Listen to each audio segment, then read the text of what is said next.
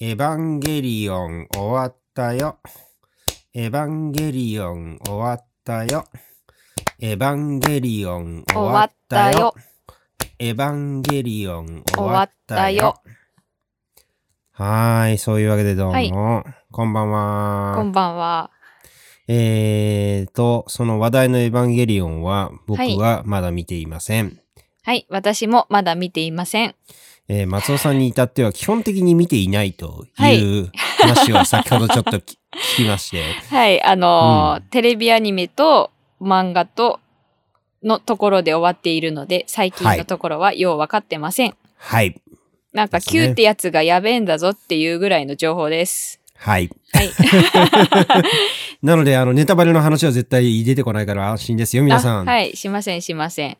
先生はね、エヴァ世代じゃないですか、ちょうど。中高生？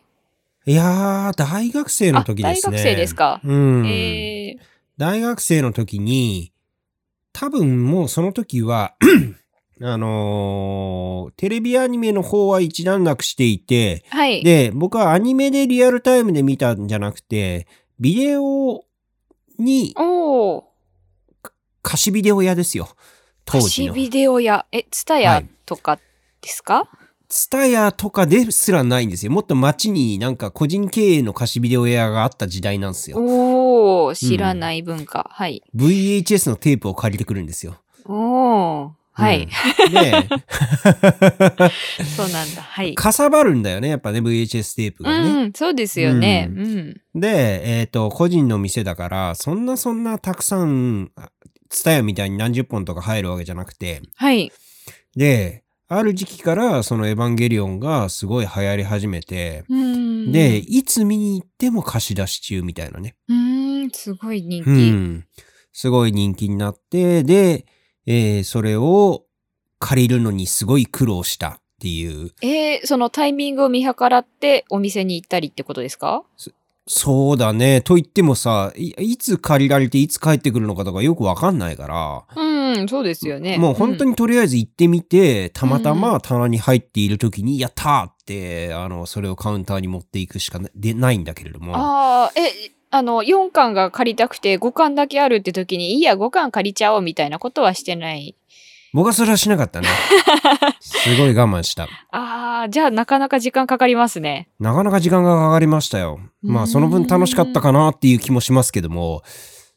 ほうほうほう。いやいや、うんあの、めちゃくちゃ、基本的にね、褒め、褒められてというか、あの、終わったねって言って、称賛している声が多いですね。エヴァンゲリオンの映画ね。ねうん見てないから何も言えないけど。うん。うん。うん、終わったらしいっすね。そうですね。だから、あのーまだ、続くかもみたいな感じではなかったらっていうくらいは、なんとなく伝わってきますよね、周りからね。ね、うんらしいですね。う。うんん。特にね、話が広げられないんですよ。はい、OK。じゃあまあ、その流れで、あの、完結してない漫画の話するっていうのは、おおはい。あの、今度の課題図書に朝日奈具が出てきて、で、うんうん朝日奈具をもう紙で31巻？はい。やった。セセット買いしたんですよ。はい。そしたら、本棚のスペースが足りなくなって、ああ、そうですね。結構場所取りますからね。うん31巻。で、どうしたもんかなと思って、で、ずっと懸案事項であったキングダムをどうするか問題っていうのにここで手をつけたんですよ。え、紙でずっと買ってるってことですか、キングダムを。そう、キングダム今ね、あー60巻なのよ。で、紙でずっと買ってるんだけども、はい。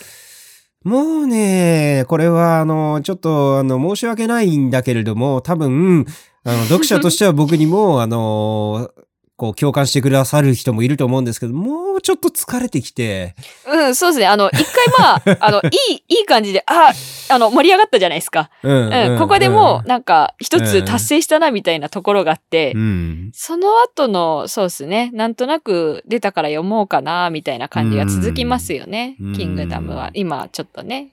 やっぱりさ、史実がベースだからう、んうんうん。で、基本的にまあ、あの、ある種のバトル漫画じゃないですか。はい。そうですね。でもやっぱりこう、史実ベースだとそんなに無茶ができないから、あジョジョみたいにシーズンをえ変えてなんかこう、ルールを変えるとかさ。そうですね。驚きの展開はもう難しいですよね。うん。だからなうんんかこう、あの、新キャラが、新武将が出てきても、まあまあね、みたいな。ああ、まあまあまあ。新たな驚きがもう展開としてなかなか見られなくて。うー。うんん。で、そうなるとね、やっぱね、ちょっとね、あのーで、ある意味ではこう、この先何が起こるかも知ってるわけよ。うん、史まあ、史実で、そうですね。ううんんうん。だからそうなると、なんかこう、もうちょっと、あれかなっていうみたいなことになって、はいで、えーキングダムを諦めて、おおうん、ブックオフに放流して、おおで、空いた棚に朝日奈具を今入れてああ、じゃあ、あと、あと30巻入りますね、何かが。そうだね、うんはい計算上はそういうことになりますね。うんああとーでも30冊ぐらいは入りますね。うん確かにな。いや、そこで出てくるのが電子書籍という魔の手ですよ。続きから電子書籍で、けどまあ、なんだかんだ言っても続きちょっと気になるしなーって読み進めちゃう。うんのが電子書籍だね読むだけは読んだくっていうね、そういうのがね。うんそういうのもありですよ。うんなんか松尾さん、あのはい。読んでるけど完結してない漫画って何か思いつきます？あー、私はですね、うん。ずっとあ読んでるのが、うん。えっと、少女漫画の、うん。えっと、スキップビートというああ、名前は聞いたことがある。少女漫画ですね。うんこれが、えっと、2002年から連載してるんですけれど、はい。で、今46巻。まで出ていて、はい。はい。これをずっと買ってるんですけれど、うん。まあ少女漫画だから厚さ的にそんなに分厚くないので、正直そんなかさばらない。うん。ですが、これはどう終わるんだろうっていうのがずっとわからないでで読み続けてる漫画ですね。でもやっぱり面白いから続き買いたくなっちゃうっていう。あの、話的には、えっ、と、あの、あの、ある男の子と、えっ、と、一緒に上京したけれども、その男の子にいいように使われて家政婦代わりにさせられてたっていう女の子が、その、男の子を見返すために、うん。えっ、、と、その男の子っていうのが、ロックミュージシャンとして結構もう成り上がってった男の子なんですよ。で、そいそいつを見返すために芸能界入りに挑戦するっていう話なんですね。ねで、えっと、女優としてだんだんと駆け上がっていくっていう話なので、おーガラスの仮面じゃないですか。そうなんですよ。でこういう話はね、やっぱり続くんですよね。ああ、うなるほど。で、もう一人その、ロックミュージシャンの、えっと、男の子のライバル的な、えっと、立ち位置の、えっと、めちゃくちゃかっこいい、えっと、俳優のキャラが出てきて、はあそことの、なんかちょっとした三角関係が描かれたりするんですよ。なるほど。なるほど。そうはあなんですよ。そして今あそれがね、まだ続いていると。そうなんです。46巻にしてやっと告白とかのイベントが出てくるという、テンポの 驚きのテンポで、あんまり恋愛だけではなく、その、いかに、その自分が重視になり上がるかみたいなところが書かれてってるので、その女優というかその役作りの話がしばらく続いて、急にその恋愛の話とかも入ってくるので、あの、めちゃくちゃ長いくなっても、あの、なんていうか、うん間延びしてるっていう感覚はそんなになく、まあ、告白へー46巻は結構遅いなとは思ったんですけど、うんうん。っていうずっと買い続けてる漫画ですね。まあね、でもそんなこと言ったらガラスの仮面もまだ続いているからね。まあまあまあ、そうですよ。そうなんですよ。なんかね、むしろ、あ終わるのかっていう。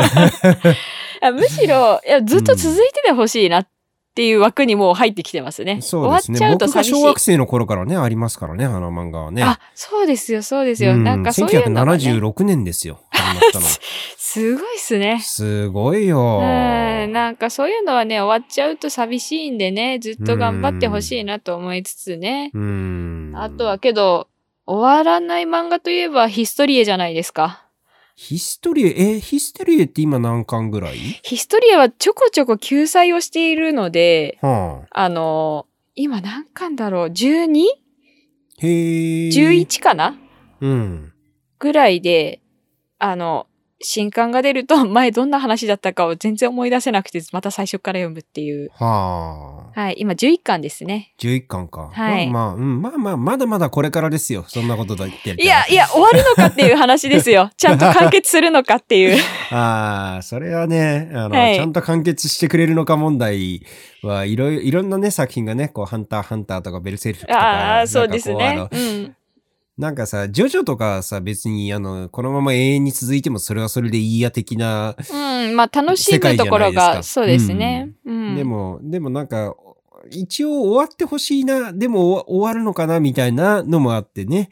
そうですね。ね。ううん。とはい。いう。うん。えーと、そんなオープニングですけれども、最後にもう一つだけどうでもいい話をしますと、はい。一週間前ぐらいにはい。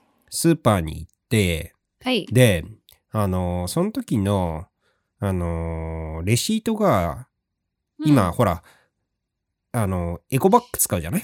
ああ、そうですね。う。うんん。で、そのエコバッグのそ下から、そ、そこにはい入れてた、その時のレシートがなんか出てきて、はい。で、それを何の気なしに見ーって見てたら、はい。バルサン赤っていう 品名があるのよ。うんうん。はい。で僕は絶対バルサンは買ってないのね。あの、バルサンってあの、ゴキブリを殺すために、はいはいあの、煙を焚くあ殺虫剤ですよ。買ってないですか、うん絶対買ってないのよ。はい。うち、うちゴキブリ出てないし、うんうんうんバルサン、バルサンってそんなこう一般家庭で使うようなもんじゃあんまないし、まあまあ確かにちょっと広いところでね、使ったりするようなうん感じですよね。うんで、えっと、しかも赤ってさ、なんか、何？そんなんあった？みたいな。すごい殺傷能力が強そうださ。うん。強普そう。段使わないような。はいうんそえ、そんなんあった？みたいな。で、なんだろうこれって思ってたんだけども、はいはい。今日、あの、スーパーに行って、で、あのー棚を見てたら、はいあっと思ったのがあって、それがこれです。ん、えーなんだ？サングリア。バルで飲んだサングリア赤。それ、そっか、略されててバルサンになってるんですか？さあさあさあさあさあ。せめてさ、なんかさ、もう。少し、もう。少しさ、バルサングとか、なるほど。まさかそんな名前にされてるとはね、思わないでしょうね。商品開発した人もそういうことで。した。本当にしょうもない話で笑っちゃった。いや、でも、あの、その、それが、正体が分かったことで、なんかちょっとあの、すごく、自分の中のこう、重しが取れたというか、使いが取れたというか、すっきりしたっていうことあなのそうですね。確かに確かに。あの、どうでもいい話なんだけど、ちょっとその話はして、えーしてしまいましたが、はいえーと、行ってみましょう、今夜も。読めば助かるのに。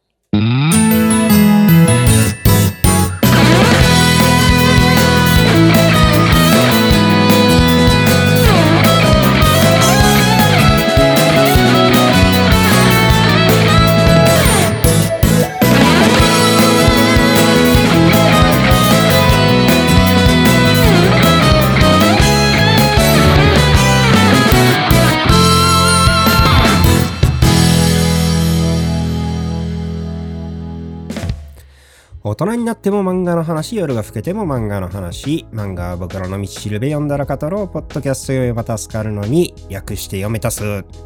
漫画専門書店漫画ナイトブックスの店員松尾です。えー本職は大学の先生やってます。今日はなんか、えーちょっと長めにもオープニングを話してしまいましたね。あ い。いえいえはい、えー書店員と教授のコンビが常にほろ酔いでお送りします。よろしくお願いします。お願いします。はい、えーこのポッドキャストは松尾さんがおすすめする読めば助かる漫画作品を僕が読んできてあるあとは軽く飲みながら話をしようというコンセプトでお送りしますというわけで、えーはい今回の課題図書は、えー先週発表された漫画大賞2021にもはいランクインしていたこの作品ですね。はい松尾さん、紹介お願いします。はい。今回ご紹介する作品は、えー、魚戸さんの地地球の運動についてという漫画です。はい、カタカナの地に丸丸。という、はい。ちょっとなんかあのえって思うようなタイトルですよね。うん。珍しいですよね。最近の漫画タイトルだとあの、うん。結構えっ、としキャラクターの名前とうんうんうん。なんかそれにまつわる言葉がつくようなタイ何々さんはなんとかかんとかみたいなことですね。プはい。とか、うん。あのもうちょっと長いタイトルが結構流行ってるじゃないですか。うんうんうんうん。その中でのめちゃくちゃ逆逆張りの血で かっこいいと思いましたね。ううんん、でこの作品も簡潔にあのお伝えすると、うんえっと、15世紀のヨーロッパが舞台で、うんえっと、異端とされていた地動説を証明しようとしていた人々を描く漫画です。地動説ですね。地動説の地動説。はい。はい。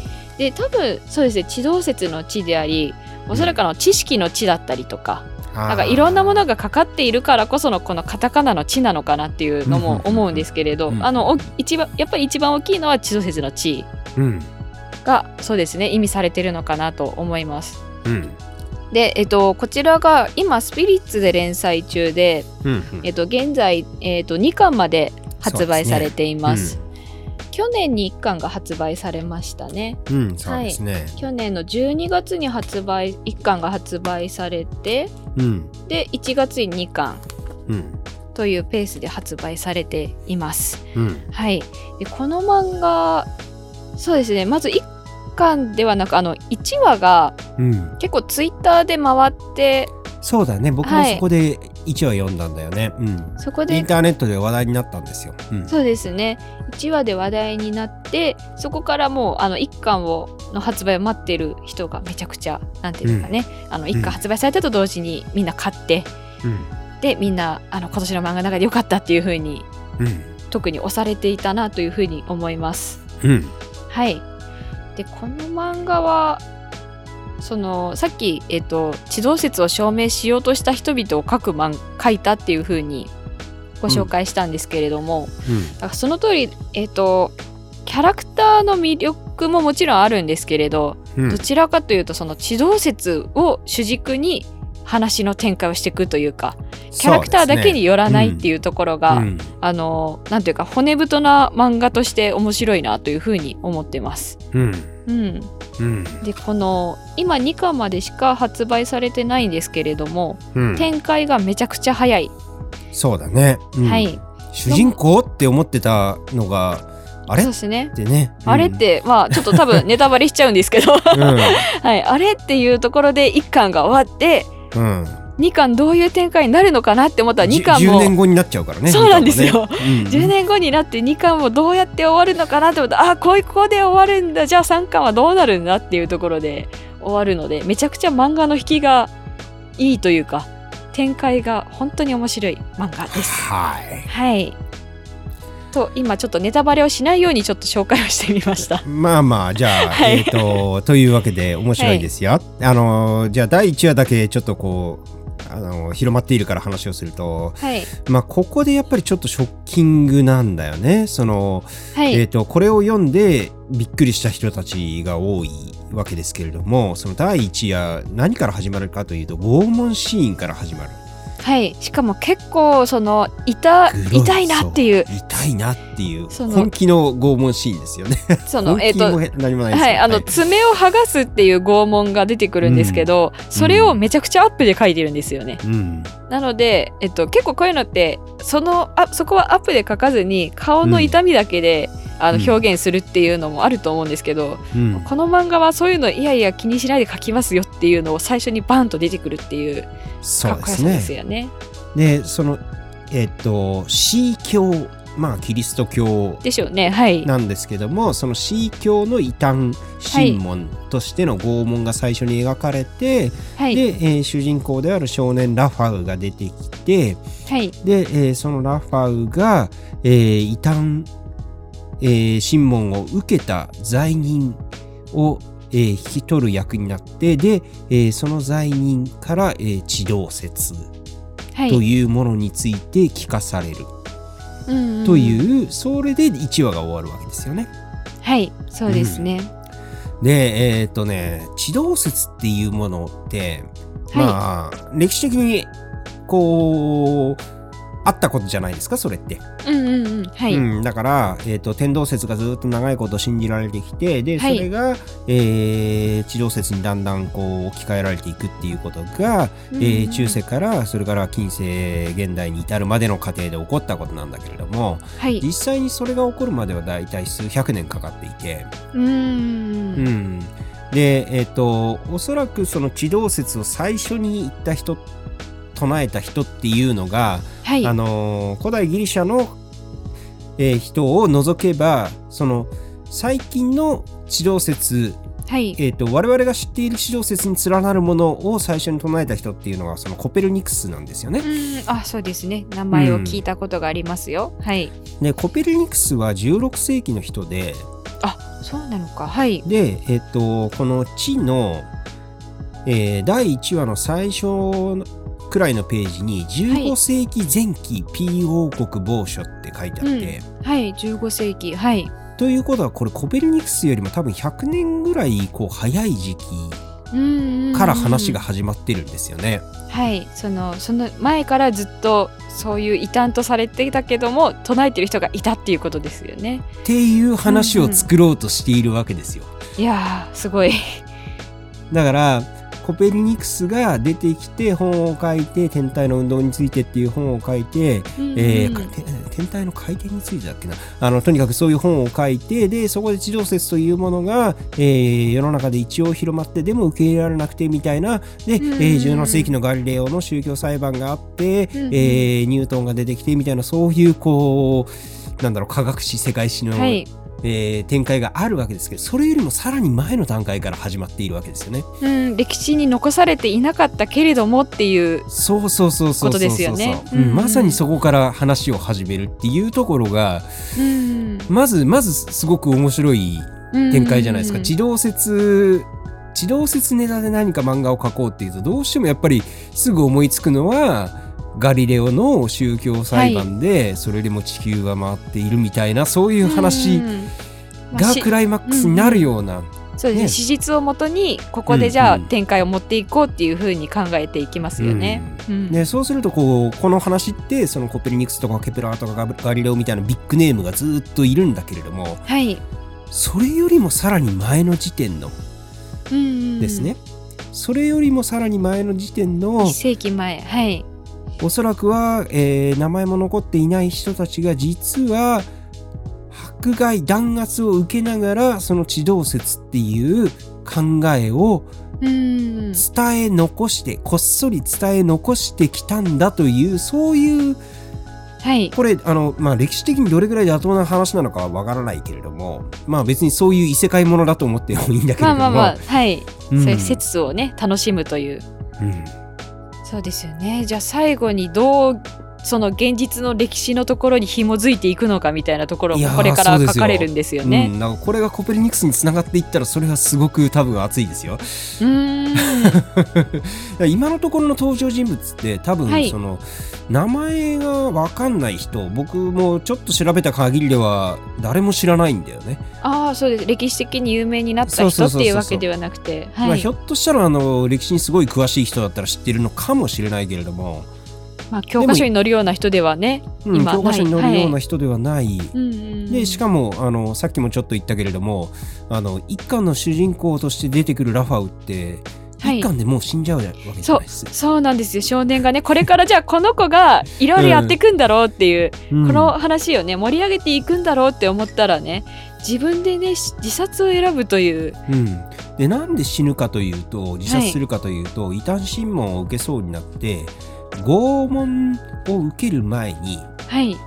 要するに自分が拷問を受けて地動説に関する研究の書類をを隠した場所を、えー吐く。はい。そのことになる前に死を選ぶわけですよね。はい。ちゃんと後世残していこうという。うん、はい。でそのその彼が命を伏せて守ったそれが、えー受け継がれていく過程が2巻で今度は描かれるっていうことは。そう10年後がね書かれて、うん。はい。ということはこれがこれからさまざまな人たちの中を渡っていくんだなっていう、いやー熱いですよね。うん。うん。だから形としてはその山の中に隠された、えーコンうん。コンテナみたいなものに入った、資料ですえー、と資料うん。えー地動説に関するもこと物事を、えー、といろんな仮説であるとか天体の、えー観測でえー日誌であるとか、えーはいそれから数式であるとかいろいろ示した資料の山だよね。うんはいそうですね、うん。うん。それが人から人へ受け継がれていってっていうことになるんだろうけれどもはい。でも実質的に受け継がれているのはやっぱ思想なわけですよ。うんうんうん。そう地動説というものの考え方なわけですよ。はい。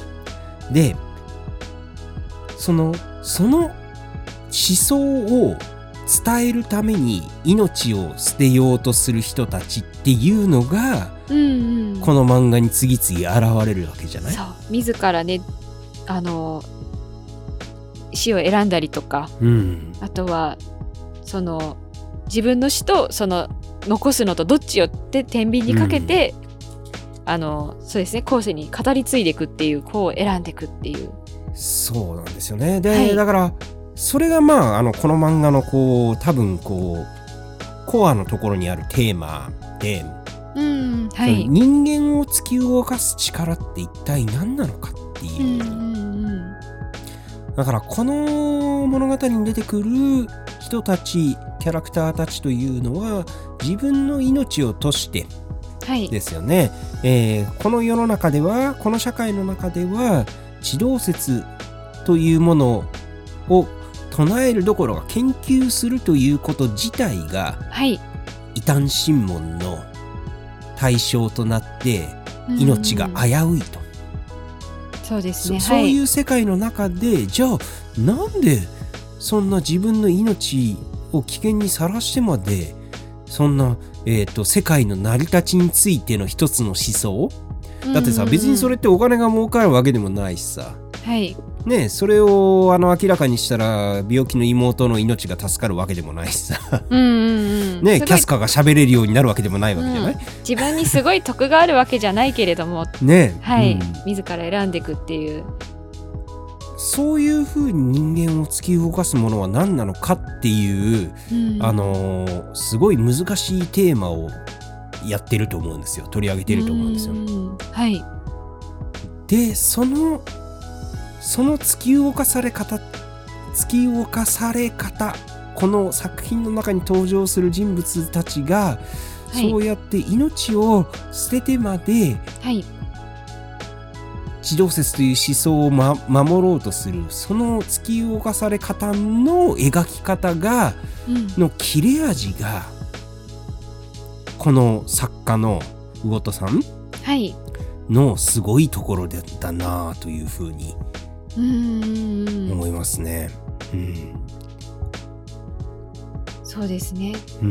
うん直感を信じたいっていうところのシーンとか。うん、美しいかどうかなわけじゃない？これって。いやーそうですよね。なんかあのううん、んちょっと周りから見たらうん。まあなんでそんな道を選んでしまうんだろうみたいなことをやってる人たちを描いているんですけど、うん。めちゃくちゃかっこいいんですよね、うん。その描き方が。そうそう。だから美しい理論であるから美しその美しさのために命をかけてもいい、うん。命を捨ててもいいと人生というものはそういう美しいと自分が信じる、えーその世界の見方のために、うんえー命を犠牲にするようなそんな価値があるのだというそういうまあある意味ではちょっとこう狂気的なね、そうですね、うん。うん。あちょっと、のうん。ーねこう科学というよりも芸術とかの世界で見られるような狂気のようなうん。そういう話を作ってるんだけれどもはい。でもその狂気に対するこうせの語り方狂気の語り方説得力の持たせ方うんうん。というのがものすごく非凡でうん。この作家。はい。うん。でここはネタバレになりますけれども一巻の最後ですね。はい。そのラファウがはい自分で毒入りの、えーワインを飲む直前にこの異端審問官のノバクとはい。話をしていて、でこの異端審問官のノバクっていうのはまたもうおっかねえキャラクターなんですけども。そのそうですね拷問をかける側ってことですよね。常に袖口が血まみれっていう。う、ん。お前は一体何をするやつなんだっていう。そう そう、うん、そういうあれなんですけれども。はい。でその明日拷問にかけられるというシーンで、えーなぜこんな台無しにしたというふうにノバクに、えーこのラファーは聞かれてというのは彼はそのシロセスを捨てるというふうに言えば裁判の前まで言えば、えー全然助かるような、えーそこで僕はシロセスを信じてますというふうに言ってで死を選ぶということをする。はいね、だからそこにノバクが聞くわけですよ。で、えーラファーはそれに対して、えー単純ですよ。資料を焼かない方が地上説のためになると思った。うんで、ノバクは無駄だ、拷問を甘く見るな、どうせ明日の朝に昼には宝のありかを吐くさって言って、こっからがすごいんだけども、はい。敵は手強いですよ。ラファーが言う。あなた方が相手にしてるのは僕じゃない異端者でもない。ある種の想像力であり、好奇心であり、逸脱で他者で外部で筆境、それは知性だ。はい。あれは流行り病のように増殖する宿主でさえ制御不能だ。一組織が手なずけられるほど可愛げのあるものじゃない。これはちょっとすごいね。あーこのセリフは次なんかはかっ、こいいな。うん、これはガツンときたね。うんなんか久しぶりに、あ、そういう捉え方、そういうものの見方ってあるのか、という。ん。うん、つまりその、知性と呼ばれるものが、それくらいこう、なんか人間の中で暴れ来る、あの、暴れ馬ジョニー的な存在で、流行り病のように増殖して、制御不能で、えー人に火から人に移っていき、うんうん。で、えーそれを、えー、とその人に、まあ、明らかに合理的ではない。少なくてもその自分の命ということを、は自分の立場、えー社会における自分の立場とかそういうところから考えると合理的ではない。そういう判断すらさせてしまう。それを知性と呼んでいる。と。そう。個ではなくね、知識の方を優先してしまうという。うん。はい。うん。いやー、そうですね。ここは、うんで、この後自分がその、うん。あれですね、自分があの死んで、うん。あの死んで死ぬことをめちゃくちゃ淡々と語っていくといううん。怖いシーンが続いていきますが、うん。すごいさ幸せそうに死んでいくんですよね、うん。この先で。はい。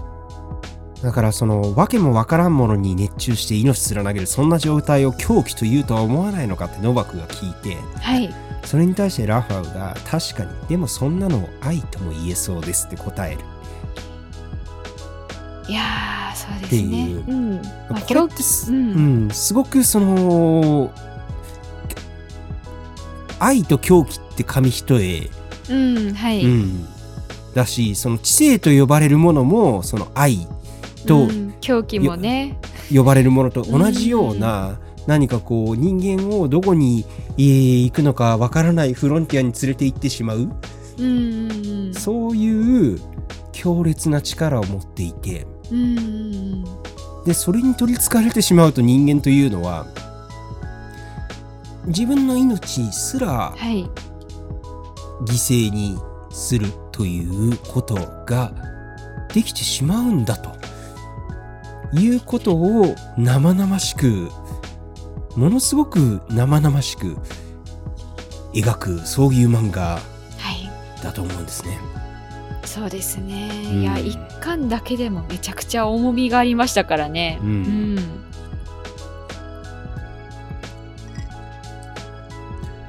まあさだからさこれさあのテーマが地動説でそれだけ取るとこう科学漫画的なねうん、はい。そうですね。ちょっととっつきにくいのかなみたいな思われそうですけども。そういう感じに見えがちかもしれないけれども多分中身ははい。なんだろうこのポッドキャストでも何回か取り上げてきたようなどうして人間ってそんなことをしちゃうんだろう的な問題、うんうんうん。はい。うんそのことについてすごく深く考えようとしているうん。漫画だと思うんですよ。そうですね。なんか変に知識がつくみたいな漫画では全然ないので。そうだよね。はいうんなんでこんなお前はどうしてそんなことをしようとすると？今ここに自分の命も助かってこれから、えー何の問題もなく、えー名誉も地位も手に入れて幸せに生きていけるそういう選択肢をここに用意しましたよ。お前がこれを取りさえすればそれでいいんですよと。うん。でもこの漫画のキャラクターたちって繰り返し繰り返しそっちじゃない方を選ぼうとするわけじゃない？そうですね。あの、最後にそっちをえ選ぶ選ぶっていうか違う、うん。あの自分のまあなんかすうんなんて言うんだろう自分の肯定するものを選んでいくっていうところが書かれていきますよね。そうなんだよね。で、そこの、まあ、ある意味狂気、ある意味愛、知性、熱狂、なんだかわからないけども、とにかくその人間を突き動かしている何かすごく強い力。うん。というものを、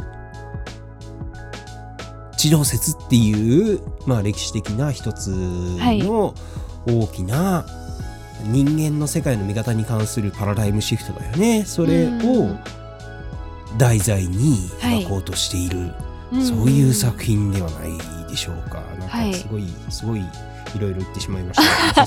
えいえ、なんか、いやいやいや、うん。すごいわかりやすかったです。あの、これ多分、地動説以外でも、うん。同じようにな展開で、何かし、あの、違った題材で、あの、書くことも多分できる枠組みだと思うんですよ。うんうんうん、そうだね。はい地動説以外の何かその異端とされているものをうん。うん。書いて、その、受け継いでいくっていう風な枠組みでは書けると思うんですけど、うん。あの多分地動説が一番地動説以外だとここまでのものにならなかっただろうしこのぜ時代設定じゃないとうん。あのここまでその生きるか死ぬかみたいなところのうんうん。そのなんですかねその逼迫した感じが出なかったんだろうなと思うと、うん、めちゃくちゃ題材選びもいいんですよね。うん、そうだね。そこのなんか噛み合ってる感じがすごい、うんあのいい漫画なんだろうなっていうふうに思いました。うんそうだねこう歴史的な背景に関してはもうどれくらいあの史実に忠実にしようとしているのかはちょっと読み取れなはいいところがあって、っていうのはその C 教とか P 国とかさ、あそうですね。そこはちょっとぼかしてるんですよね。うん、ぼかしてるんだよね。で P はポーランドなのかポルトガルなのかコペルニクスが生まれるのがポーランドだから多分ポーランドだと思うんだけれども。うん。だからえっ、とその辺はぼかしていてだからある意味ではこう異世界的なうん捉え方すね。らできる、うんちょっとしたファンタジーとしてもうん読める、というかその推測したりしながら楽しめるっていうところもありますもんね。うん、ただまあその自動説についてもそうだけれどもその物理の世界ってやっぱはい。り何百年も何それ何千年だね？何千年もかけて人間がその一つの美しい理論っていうのをはい。一つの理論で綺麗にこの宇宙の仕組みが全て説明できる一つの式でそれが説明できるっていうのを追い求めてきた世界ではあるんだよね。うんん。未だにそれはあの現代の物理でもなんかもう全然細かいことはわからないけれども、はい。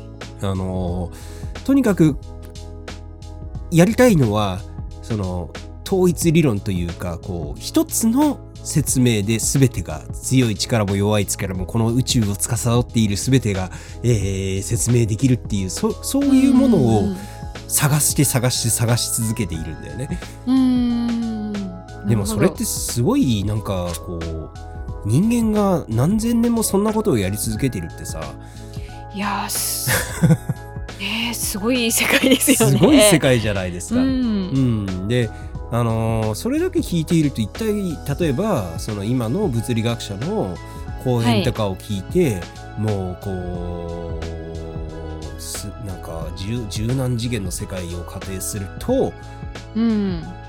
このこの一つの枠組みでいろんなものが捉えられるんだみたいなことを言われるともうなんかすごく遠くに感じられてしまうんだけれども、そうですね。前提がもうぜ違うものがその、うんあの話で進んでいるような感じがして、うん全然わからないなっていうねことになってしまいますけれども。そのはい。そういうものに対してこう情熱を燃やしてしまう惹かれてしままう、はい。そこにこう感動を受けて取ってうんうんうんでその感動を残すために自分の命を捧げてしまう人たちっていう、うん。うん、そういうものをこの15世紀を舞台にして描いているんだと思うんですよ。そうですね。うん。だからねこうどういうインスピレーションでこの漫画を描き始めたのかなというのはすごく、あとこれからこの作品が一体どうなっていくのかな気になりますね。気になりますよね。まあそれこそさっきの「キングダム」の話と一緒である意味では僕らはもう結末を知ってるわけじゃないですか。あそうですね地動説がね ではい、うん、どういうふうに受け入れられたのかっていうところは、まあ、ゴールがある意味見えてはいますもんね。いるんですよ。はい。うん。そこまでの過程を描いている漫画だからこそ、うん。ちょっとわからないところも多いんですよね。そうだよね。だから、まあだからある意味で結末はもうネタバレしているというか。はい。あの、ハッピーエンドは約束されている漫画なんですよ。そうですよね、はい。その歴史の教科書でもうあの理科の教科書で あのネタバレされている小学校の頃にネタバレされているっていう、そういう漫画ではあるんだけれども。でもそこのよね、面白みではないっていうところがね、うん。いいんですよそうなんだよ。ね、。うん。うん。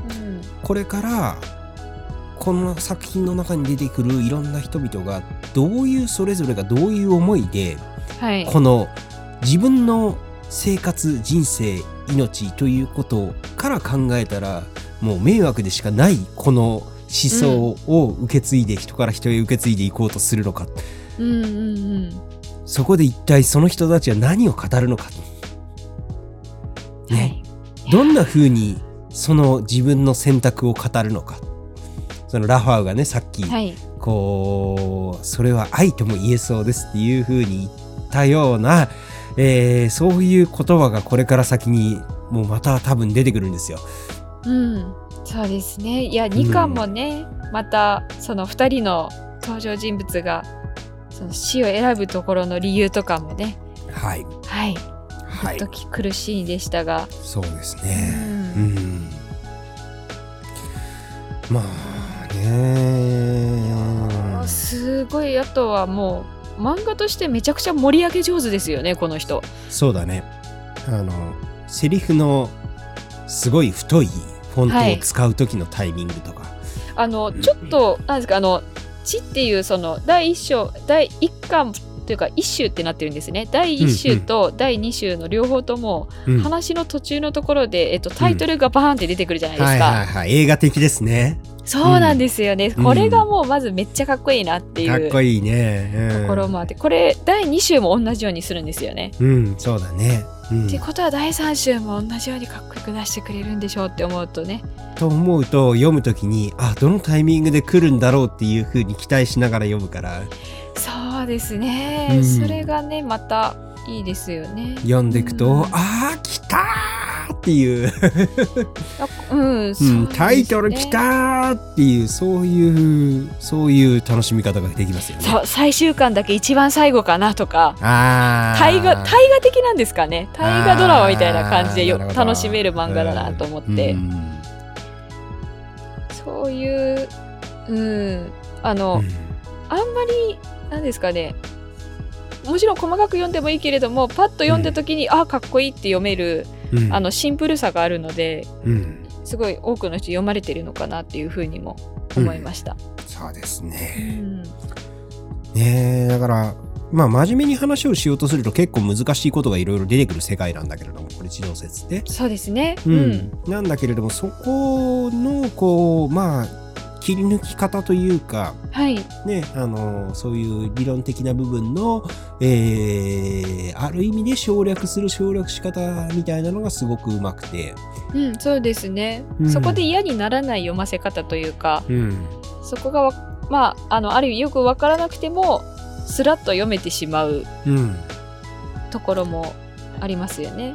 でそこがよく分からなくてもこの登場人物たちがはい。これを美しいと思った、うんうん。これを信じ信じられると思ったっていうそのその力強さの表現はものすごくあるから、はい。そこには引き込まれるわけですよね。つまり、あのー治療説というものの数式であるとか、そういうものを通して、はい。それに対して説得力を感じるわけじゃないんだけれども、うんうんその、この漫画に出てくるキャラクターたちが、それに、こう、打ちのめされる、うんうんうん。その打ちのめされ方の描き方が、ものすごく強いから、そうですね。うんそれを読んであっっていうふうにそしてあのおっかないノバクさんにはい。逆らうことになるはい。登場人物たち 結局全部そうだからねあ、そうですね。はい。ノバクさんラスボスというかこうあの いつもあの取り締まる側というか、はいそうな。んだよね、うん、ノバクさんに。歯向かうとうん。あの地動説側の人間になるというそういう、うんそういうシステムずっとね。うんいやねえ松尾さんどうですか？なんかあの、はい随分僕は喋りまーしたけどああ、いやいや、すいません。あんまりね、あんまりね、あのーど何を話そうかな。なんだろうな、なんだろうな。なんで面白いんだろう。うー。うんんなんだろうねこうすごくそうなんだよね。なんで面白いんだろうっていうふうに改めて考えてみるとはい。ねあのー可愛い子が出てくるわけでもないし可愛い動物が出てくるわけでもないし。そうなんですよね。マジでおっさんしか出てこないねとりあえずね今のところはね。あそうですね。2巻は特にそうですよ、あのうん。1巻はね少年がまああの、うん。花がある感じでしたけどね。うん。2巻はもう少年もねいなくなってねあの、うん。おじさんたちがめっちゃ頑張ったりする 漫画ですけどね。あのなんうーんな何がいいんだろうな何がいいんだろうな。うん。うーん。そう すいませんね話がねまとまってないんですけれど、うん。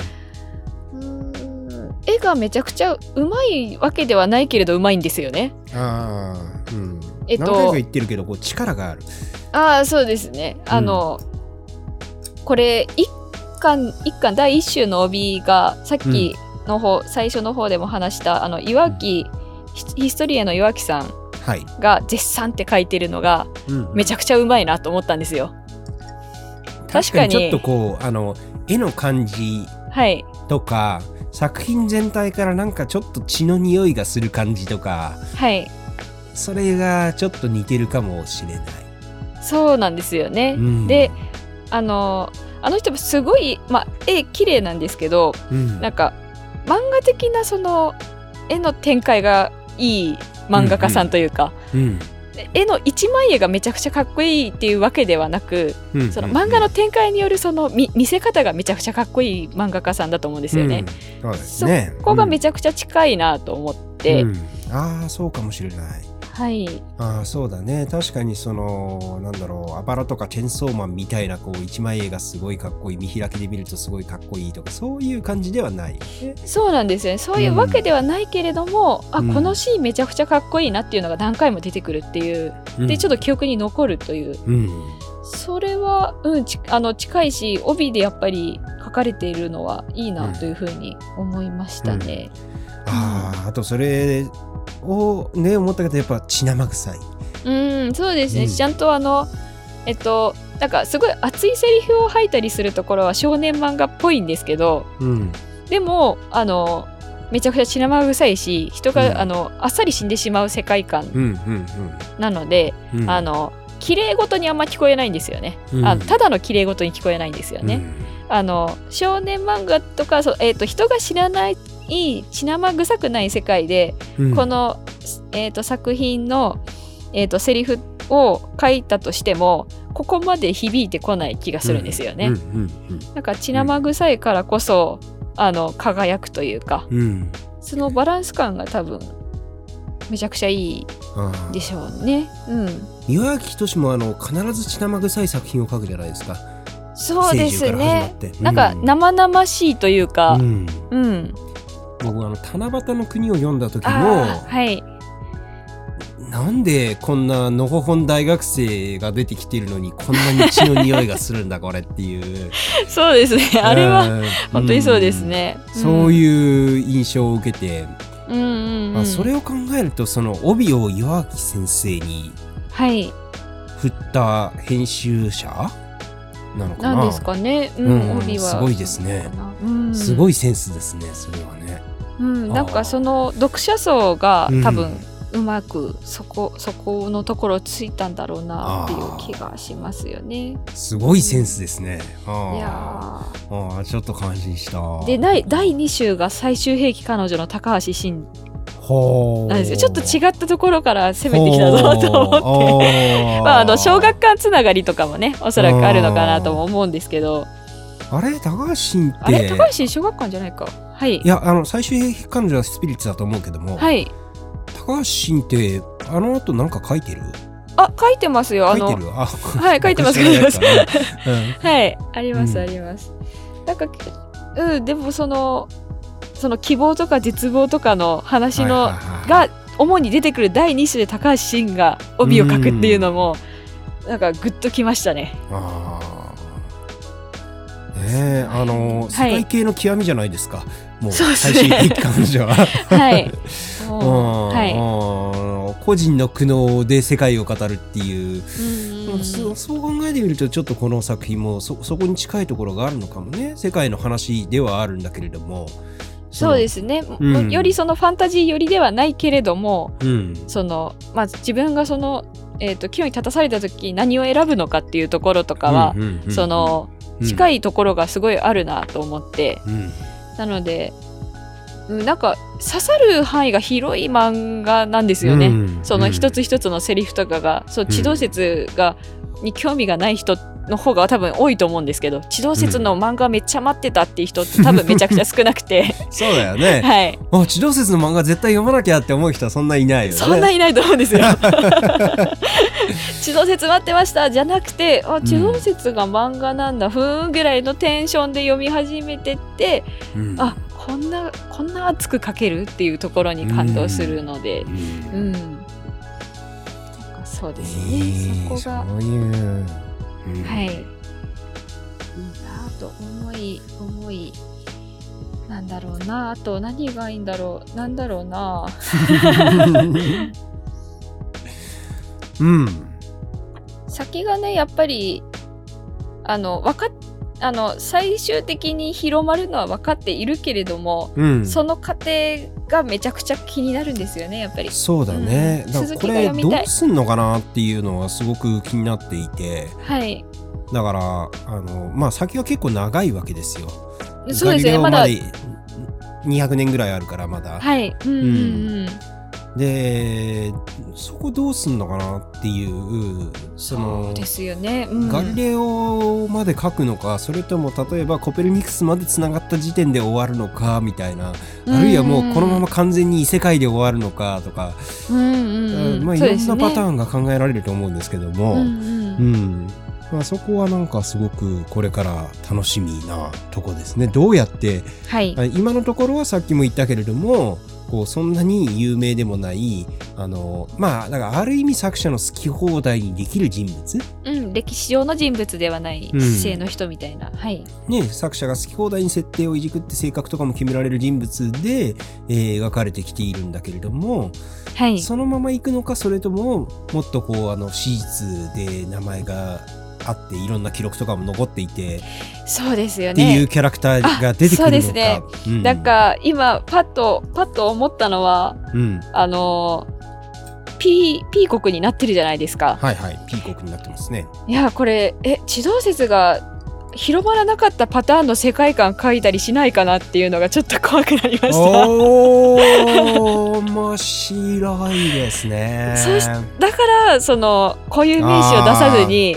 やってたというせのもあの展開としては書けちゃうじゃないですか。それが面白いか面白くないか置いといて。あー今なんかすごいあのこの今後の未来によってはえ劇的なネタバレをしたかもしれないですよ。いやまあいや多分多分ちゃんと史実の方に行くんだろうなっていう気はするんですけど、はい。あでもありありえないやろうと思えばできるねそれまだ。ね。そうですね。あの、うん。固有名詞を出さないっていうところで、うん。展開がめちゃくちゃ広まってますよね。うん。展開の可能性が。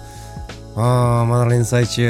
ああこっかな、はい。これからどうなるんだ。まあまあおーおーあーそうか。それは思いつかなかったな、まあ、でも広まらなかったと言って、うん。特に世の中は変わってないっていうオチにすることもうん。できる気はするんですよ。まあね人間社会自体がそれでね、こう、はい。い、あのいきなり滅びたりするわけじゃないからね。そうなんですよ。でまたうん。再びその説が持ち上がるとか、いろんな展開ができるのがうーん。どうするんだろ地動説が地動説になったことで何ができたかというと、そうね暦が正確になったとか、はいまあだからあのなん。だろうどういう影響があるん。だ、はい。人工衛星が飛ん。でで GPS で iPhone で Google マップで検索したら自分の位置が分かるようになったとかはあーあのーそっかそっかはい。まあ掘り下げればそこら辺までつながっていく話だと思うんだけども、うーん。でもじゃあ例えばそれがそのその天然痘のワクチンとか、はい。うん、なんかそういうその農業のこう肥料の開発とかそういうくらいのレベルで人間の命を救った。うん。とかそういう話かというとそうでもない。うん。だよね、ううんん。だからその地上説が広まらなかった世界っていうのもなんか普通に成り立つなっていう、はい。うん、成り立ちうるなだからそこはその命をかけて美しさ的なもの、はい。あの説明の統一感美しさ、えー神が作った世界はもっと美しいはずだということを信じたい人たちと、うんうんううん。ん、あのーそうじゃない今の現状の競技に準じようとする人たちの間の綱引きうんうんが結局どっちに触れるのかっていう問題ではい、そうですね。でそれをどっちに転がすかはこれひょっとしたらまだ作者のあの手のひらの中に そうですね。まだまあ世の中に出てないわけですからね。うん好きにできちゃいますよ。あーそう考えるとこの先の展開も非常に楽しみになってきましたねま。だちょっと実はうん実はオチが分かってないかもしれないですね。そうだよ、んコペルニクスがぶっ殺されるとかそういう話にすることもできるんだよ。まあまあまあまあそうですね。それはねありですから。ううんん。うんなうんそうかへえうーおーあーうーおーなんか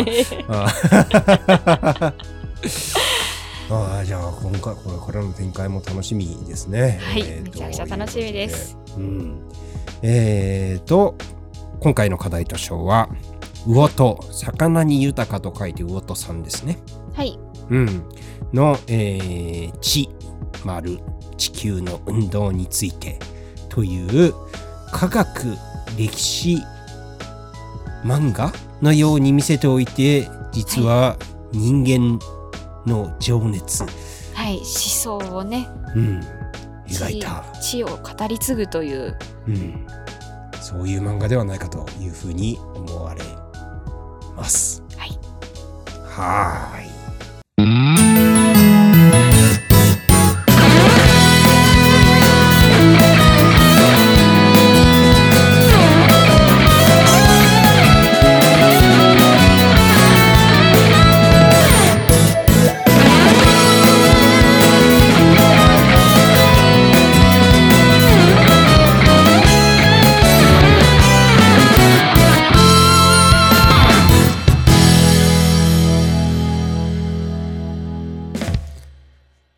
疲れ様でした。はいお疲れ様でした。ねえ。えー今回はオープニングのダラダラ長話から、うまいこと岩垣仁先生の話につながり、そうですね。はい。うん意外にも、意意外にもつながりましたね。意外にもつながりましたね。はい。うん、よかったよかった。よかったです。うん。いやーこれあ、さっき話さなかったんですけど、うん。あの、この漫画の編集の方って、うん。あの、スピリッツで、えっと、映像系には手を出すなを担当している方なんですよね。言うのじゃの なんか、いや、なんかだからあの、ななんていう、だからっていうわけでも、まあ作家さん自身のね、それぞれの色があると思うんですけど、ちょっと通ずるところもあるなと思ったり、そうだしましたね。その何かにかける情熱のね、はあ。漫画の良さっていう。そしてよく掘ってくるね。見つけてくる。ね。この映像系の作者もなんか、あの、コミケかなんかでスカウトしたんでしょ？ああ、みたいです。うん。。はいい。で、この地も、うんえっと、ウォットさんはもともと、マガポケっていう、えっと、マガジンのウェブ、ウェブ漫画アプリ？うんうん。で、えっと、100メートルに、100メートル走の、うんあの、はい。100M ですよね。はい、そうす。です、そうです。それを連載してて、多分そこからスピリッツで書かないっていう風に連れてきたんじゃないかなっていう気がするんですよへね。ーわかんないですけどね。どこから担当してるか。いやー、なんかそういう、こう、裏方さんというか、こう、漫画、は漫画業界を支える、えー、すごい人の、ね、こう、話、もう面白いですね。すごいですね。はい。まあ、松尾さんもそういう業界の一員なわけじゃないですか。ああ、いやいや、あの、そういう人をただツイッターでフォローしてニコニコしてるだけです。はい。えーと、来週は、はい。また短めな作品ですね。はい。来週何でしたっけ？来週はエレホンですよ。あ、そうでした。エレフォンでした。私がやりたいと言いました。はい。えーと、ちゃんと言うと、あれ、エレフォンですよね。梅沢俊さんのエレフォンですね。梅沢俊さんのエレホンという、これは短編集で一巻だけの作品ですね。はい。私はこれはめちゃくちゃ売れていいと思ってるより売れてないのではないかと思ってる漫画です。いやー、いろんな要素が入っているので、あのはい。ー語りどころがありますよ。僕はあの、エリオットのエレホンを買いました。そういう小説があるんですよ。そうなんですか私それ知らないので、ちょっと来週までに読みます。うんエリオット。JS エリオットかなあのあ、はい。うん。イギリスの作家だよね。エレフ？エレホンっていうエレフォン。方ああ、本当だ。うんえ、これ元になってるんですか？そうそうそう。あの、これは Nowhere っていう英語を逆にした、へえ、うん、そういう単語で、はいまあ、あの、ちょっとこう、そういうエレホンっていう架空の土地を描いた小説らしいんですけれども、まだ僕も読んでないので、こう、あの、とりあえず注文して昨日かな？届いたので、おー、私も読んどきます。気になる。はい。っていう感じですね。はーい。うんじゃあ、えっ、と、それが来週あって、で、再来週が朝日奈具31巻の予定なんだけれども、はい、どうですか？えー本棚に、本棚に、本棚に、あの、スペースを作ったのはいいけど、まだ読んでない。読まなきゃ。本棚に収ま収まってます？収まってはいる。収まってはいます。よ あのーうんあの、結構あの、スススとね、読みやすい感じだと思います。うんうんうんスポーツ漫画なので、やっぱり、うん。うんはい。一気に読める感じだと思いますわ。かりました。はい。まあでもね、こう、あのいいですね。こうやってなんかいろんな、いろんなタイプの作品が出てきてますね。ラブコメあり。そうですね。えー。地動説あり。はい。ね、こう、来週のエレフォンは、なん、なんて言ったらいいんだろう。こう、SF、SF、SF 社会、社会、社会 SF。ディストピアも。のですよね。あ、ディストピアもの。そうですね。うんで、えーその次がスポーツ漫画朝日奈具と、はい。えーいうことでなかなかいい感じでやっているんじゃないでしょうか。えーはい今日お送りしたのは、地ですね。えーこれは、まあ、あの、なんというか、こう、本当に、まあ、とりあえず今のところはラブ的な要素が、こう、男女のラブ的な要素とか、米的な要素が全くなく、あ、だから読みやすいのかな？可愛いものも全く出てこなく、ある意味でいろんなものをすごく切り捨てて研ぎ澄ませた、うー。うんんそういう表現を味わいたい人、ぜひ、どうぞおすすめ。はい、おすすめです。はい。じゃあ、えー、読む助かるのにお送りしました。ありがとうございました。ありがとうございました。